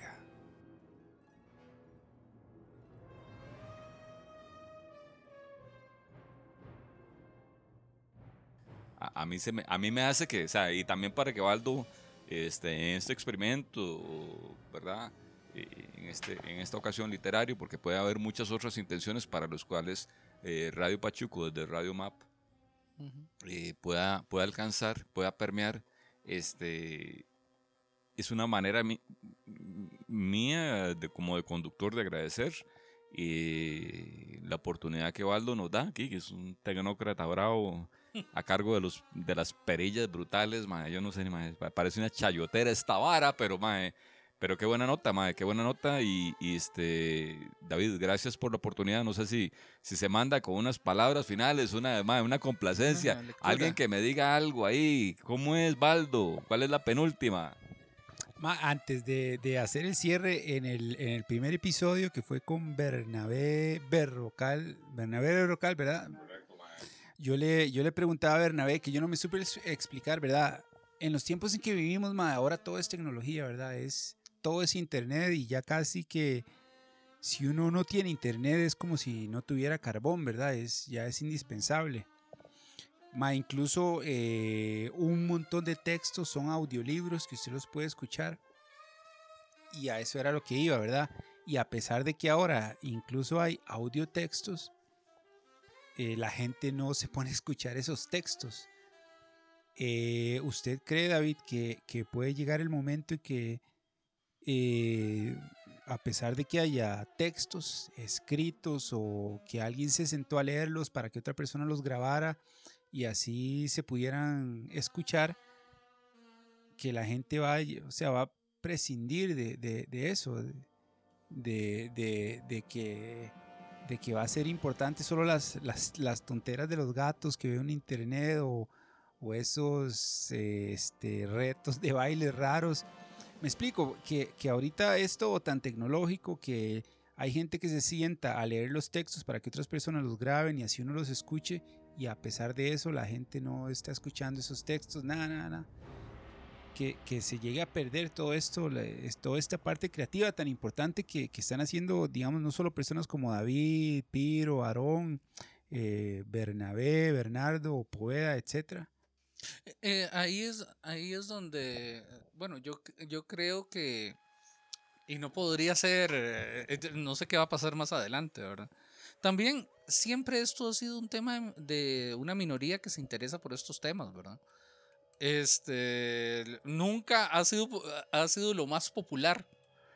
Y, y cuando, cuando yo estaba en el colegio, era- éramos dos o tres que, que casi de, de escondidas teníamos nuestra vida literaria, ¿verdad? Porque no era, no era eh, lo, lo más cool, ¿verdad? Este, decir yo soy poeta, ¿verdad? Eh, Entonces, todas las generaciones ha sido difícil eso. Hoy tenemos eh, eh, muchos... Bueno, y, no sé también si, si la mejor poesía o la mejor literatura del siglo XX, del siglo XXI, va a ser escrita en audiovisual, por ejemplo. Eso, eso todo. No, bueno, sí, digo yo, hay películas, hay películas que, que hoy este, no tomamos que sean, eh, que sean filosofía y tal vez lleguen a ser filosofía. Tal vez vamos a ver a Lynch como un filósofo dentro de, dentro de 200 años. Entonces es otra manera de acceder al conocimiento. Eh, la literatura, veo, el- igual que los números, de- seguimos trabajando con los números árabes. Eh, y me parece el invento más maravilloso que, que se ha hecho desde que existe la civilización. Los números árabes para poder manipular este, el mundo a través de los números. Eso me parece maravilloso. Entonces, y, y todavía sigue. ¿Y, ¿Y qué es eso? Lenguaje. Entonces yo creo que el lenguaje y, y- sobre todo la metáfora dentro del lenguaje, que es otro tema muy importante, que, que todo eh, es simbólico, que tal vez decía este, Ted Cohen, un filósofo canadiense, que, que quizá lo único que nos distingue por el momento de los animales, porque ya sabemos que por ejemplo los delfines tienen lenguaje, este, las orcas, los- las ballenas, este, quizá lo que nos distinga sea que podemos con ese lenguaje operarlo de manera abstracta y generar que dos imágenes sean otra cosa. Entonces, cuando nosotros hablamos en poesía, hablamos muchas veces de la imagen, de crear una imagen en la cabeza de la persona para tener un acercamiento al otro y expresarle algo. Eso es una metáfora. Entonces, este, Baldo, vos que, que trabajas en edición también, este, cuando uno ve a Einstein y hace una edición de que eh, donde hace que una imagen y otra imagen genere una tercera imagen que se hace en la cabeza. Si yo, e- esa, esa, esa, esa manera, esa película es la que todos nos interesa ver. Esa, esa película que estamos haciendo en nuestras cabezas. Entonces, eh, no sé si, si la literatura como tal seguirá por mucho tiempo o si ya estamos viendo el fin de la novela. Ya por lo, por, por lo menos ya estamos viendo que es el fin de la novela con argumentos sólidos como antes, de personajes, de, persona, de un personaje principal y que, se- ese personaje es el que se, desarrolla a través de la historia. Estamos viendo este, novelas que, muchas con, argumentos mucho más abiertos que eso. Entonces, creo que, que podemos, no debemos sentir miedo de perder la cultura. Prevalecerá en alguna manera, en algún formato, de, de alguna, de alguna... Quizás seamos de las últimas generaciones que vamos a leer, el- eh, que vamos a tener el soporte de- del, libro.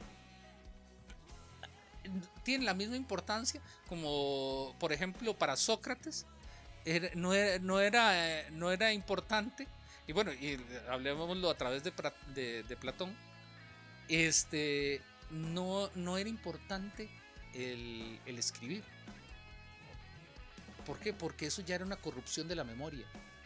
Entonces, si usted va a una clase y no se la aprende de memoria, entonces, entonces ¿qué es lo que se... escri- escribir un libro era corromper la memoria. Entonces, ah, qué fácil, ahora, ahora llega y se lee el libro, entonces. Entonces, Qué a- sucio a tener ese través- libro, Piro. a- a- así a través de la historia, así a través de la historia, los formatos no son tan importantes como las ideas.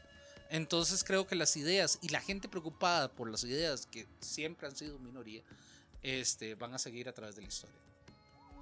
Ya para llegar al cierre de cierres, antes de pasarle el mic a, a Piro, anteriormente yo le contaba, eh, mencionaba de mis andanzas en antropología hasta cuarto año, ya después ahí me fui.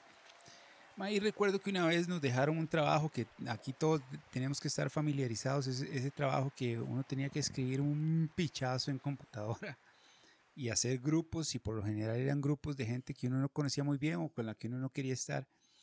Y a mí me tocó un elemento, él se hacía llamar anarquista, pero el MAE, ojalá, eh, el, el pensar del MAE, el MAE, eh, estábamos ahí, yo, otro compa y el MAE, y nos estábamos repartiendo lo que le tocaba a cada quien, era un pichazo, MAE. Bueno, en, eh, uno, un maecillo de veintitantos años, uno lo veía un pichazo, pero ya, tal vez ahora ya no, pero eh, sí era un montón. Entonces uno le decía, bueno, ma, usted escribe esto en su compu, escribe toda esta vara, yo escribo esto, usted escribe esto y después lo pegamos. Y, y- y el supuesto, entre comillas, trotskista nos dice, ma, no, yo, yo no uso la computadora, yo todo lo hago a, a papel, y, a, a papel y lápiz. Alguien tendrá que pasarlo. Y entonces nosotros dijimos, di, ma, entonces y mamaste, weón, porque di, si no, si no vas a usar la compu, weón, nos vas a, va a clavar el brete tuyo a nosotros y ya mamaste. Y el ma empezó a hacer las de Humberto Eco, que a Humberto Eco una vez lo pescaron con una hembrita menor de edad chupándole, eh, chupándole la guava y así es. A Humberto Eco lo agarran unos este, gendarmes, lo llevan a, a, la policía y Humberto Eco estuvo a nada de convencer a unos policías de que lo soltaran, ¿verdad? Porque Humberto, Humberto Eco es una cabeza y que empezó a hacerles ahí una vara ahí y tenía a los gendarmes que ya lo iban a soltar y llegó el, el, el mero mero de la policía y dijo, no, no, no, un momento. O usted se la echa a la boca o no se la echa. y además de que, de que se, la, se la había echado a la boca era menor de edad, así que no joda. Eh, entonces este ma de verdad, ah, yo me acordé de esa historia y dije, no ma, y si usted no quiere pasar eso a compu, y picha, ya mame. Y el mae prefirió mamar el curso que después, años después, 10 años después, yo me di cuenta que el mae que todo lo hacía papel y lápiz estaba en el mismo nivel que yo ya había pasado un pichazo de tiempo. Y esta hablada de paja es a lo que usted nos comentaba anteriormente de esa novela eh, en la que se traspapelaba. Pero si, no, yo no quiero que dé detalles. A, lo- a lo que yo voy es qué tan importantes son las tecnologías en lo que usted hace actualmente. Porque actualmente, por ejemplo, usted en una página puede poner un, un QR code y puede mandar a la gente a un espacio que a usted le interese para que lean ese capítulo. Y, sin, em- y, si, y, ma, y eso está tan a la mano, pero hay gente que, que, se, que se rehúsa a esa vara. Y sin embargo es súper sencillo y, y es actual. Eh, ¿qué, e- eso es, ¿Qué tan positivo es eso para, para un escritor? ¿Es negativo? ¿Es, ¿Ese es el futuro? ¿Cómo lo ve usted, David? Es otra, eh, todo lo que sean, eh, todo, eh, todo lo que sean herramientas, yo no le veo nada de malo. Entonces, cada quien nos sentiremos más cómodos con diferentes herramientas. Y si nuestro discurso se puede llegar a expresar este, desde la herramienta más básica, que es simplemente una hoja de papel, a, hacerlo este, a través de códigos y en la nube y manejar otra otras tecnologías, no lo veo mal. Me parece, sobre todo, lo más importante es prevalecer las ideas que las ideas se difundan. Entonces, e- eso me parece que es lo más importante de, la literatura en sí, porque si no sería un ejercicio casi masturbatorio, ¿verdad? Que la forma sería lo único que nos interesa. No, eh, supongo que la forma sea la manera, el vehículo para que llegue un conocimiento. Entonces, a partir de eso, es súper necesario, más bien, que las tecnologías se, un- se unan a la, y, poderle llegar a más gente me parece muy bien también. Entonces no le veo ningún problema a eso, más bien.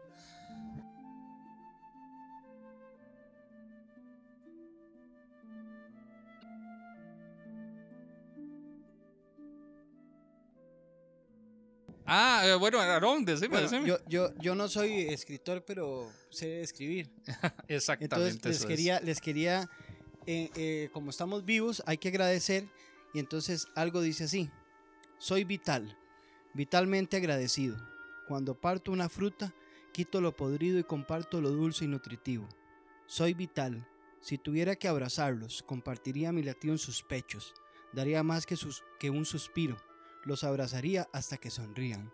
Muchas gracias por estar aquí. Ah, No, eh, Aarón, las gracias a vos y gracias, y gracias. que me, bueno, eh, es un agradecimiento muy vital, eh, de verdad que, que, dan, de que dan ganas este, de seguir viviendo, sobre todo. Muchas gracias, muchas gracias.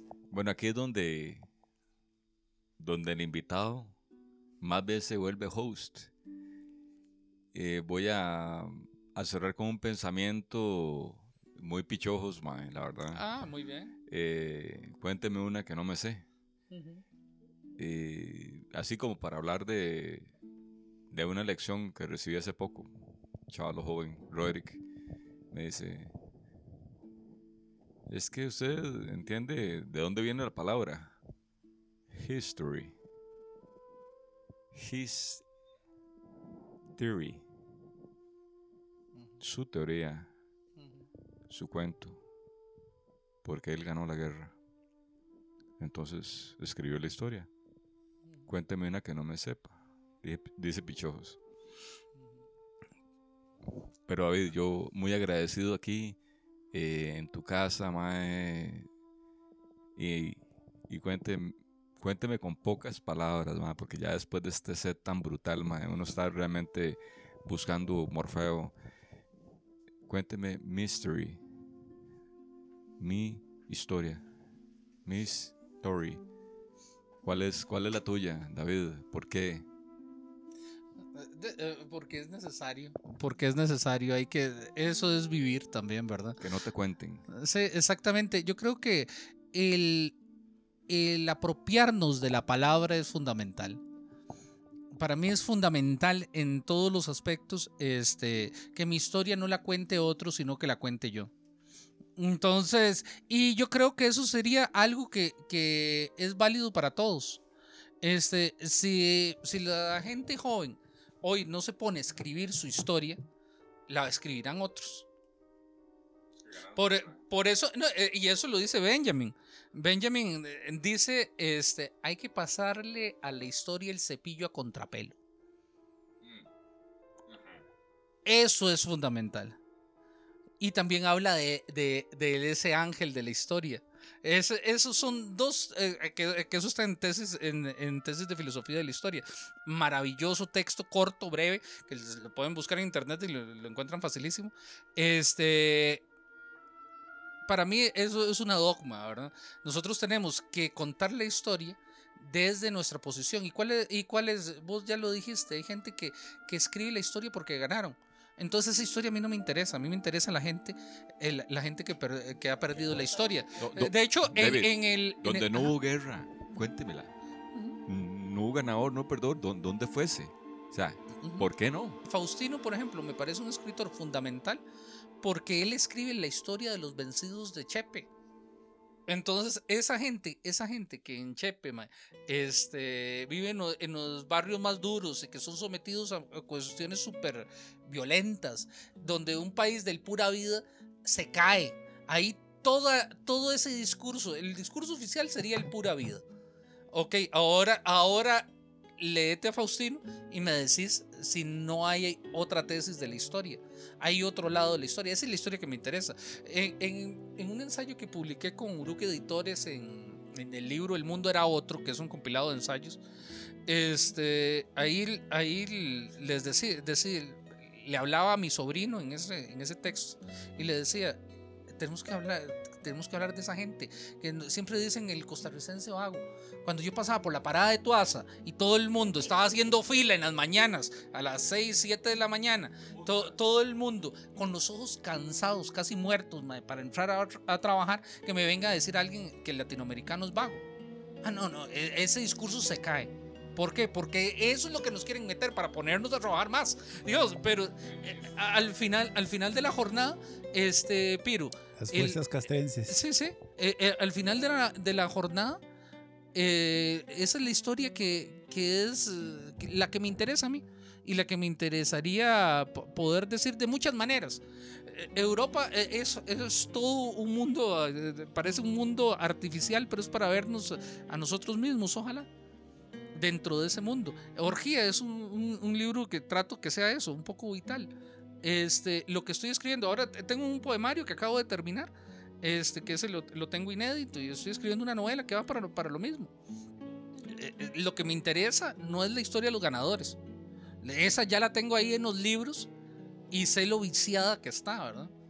Eh, me interesa más la historia de la gente de la calle, de la gente que, que vive el día a día, de esa persona que tiene los ojos, los ojos cansados, tristes y, y que está ahí en la parada de Tuaza esperando subir el bus y que, y que está pensando en que va a llegar tarde por la presa. Eso, eso, es- eso para mí es fundamental. Antes de que tiremos esa, porque usted sabe que, que en edición esto yo lo puedo poner antes. Entonces, me cago en tu ser! aprovechemos, mae, la, mae, que cómo cayó la noche aquí, lo que estamos viendo es increíble, es prosopopeico, es de las cosas bonitas, a pesar de que las fuerzas castrenses nos quieren poner a comer mierda a todos. Yo quería agradecer a Piro, a David, a Aarón, que estamos hoy aquí, e igualmente aprovechar porque no, hemos tenido el chance de hacerlo en los otros episodios, pero que cada quien se despida antes de llegar al cierre y, y muchas gracias porque esto le, le- le está llegando a la gente porque todo lo, lo que está en radio en estos momentos o lo que está en Spotify es lo que le recetan al tico para que se olvide que se lo están cogiendo.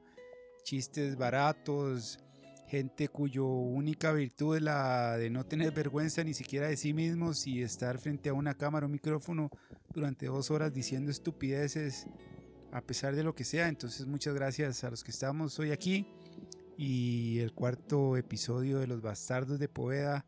Ahí vamos avanzando. Entonces Aarón ahí para que se despida. La vida es un reto, es como un toro. Toréala y que Dios reparta suerte. Antes de pasar con David. No, no, cualquier caballo e- e- es aquí en este momento agarraría y diría muchas gracias, pero Baldo, yo no puedo agradecerte. Para mí ha sido un honor, se agradecen los favores, sos, sos un grande, ma. Gracias por, por, por, por, por- todas las perillas, por todas. Es, sea tonto, ma, qué viaje más loco, ma. David, mate esta, mate este chivo.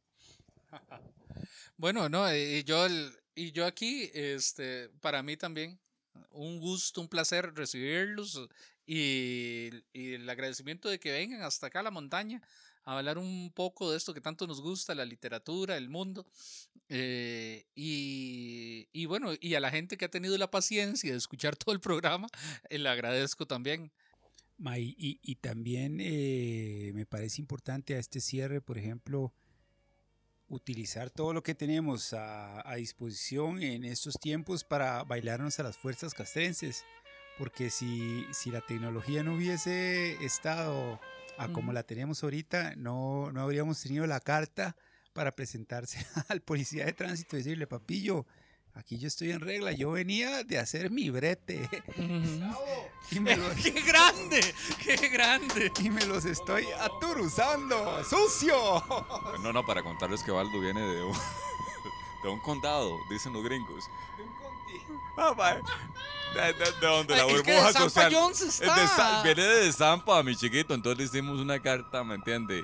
De, de los patrocinadores de extractos, mae, para que mae, pudiera cruzar de costa a costa sin ningún problema. Y, y entonces cuando, cuando uno piensa, ¿verdad? Que, que Charlie García tiene razón, que nos siguen pegando abajo. Cuando, cuando la vara está como está, mae, y, y David Usted dice tirar demoliendo teles para el cielo. No, no, no, no, para nada, mae. Yo me quedo con el concepto, con, con el concepto de David, eh, así, de, de cuál es la historia, cuál es la real. Bueno, no, no sé, tal vez me, puedo, me voy a despedir con un, con un poema. Les agradezco mucho la visita que hacen aquí a la montaña, el haber compartido este rato. El- le agradezco también a la gente que nos está escuchando, eh, que han tenido la paciencia de, de escuchar todo el programa y, y llegar hasta aquí para leerles un extracto de Europa. Cuando la perplejidad detiene, los músculos no saben reaccionar y una aguja fría traspasa la frente. Recuerda, es el dedo de Europa que advierte. Cuando la muerte visita el cuerpo abandonado y lejano y ajeno, aún sientes un hormigueo en aquellos labios. Es el beso de Europa que trepida. Ese frío vacío que abruma entre la plaza y los trabajos es la mirada basilisco de Europa cuando el destino es cegado y gritan los otros que soy y no están, como una lágrima que chapotea en Europa he- herida. Entre el llanto brutal del nacimiento y la última exhalación cansada del alivio, pasa el aliento de Europa como ráfaga intempestiva. Europa no se repite, se afirma. Europa. Europa es una palabra escrita en el margen. Muchas gracias.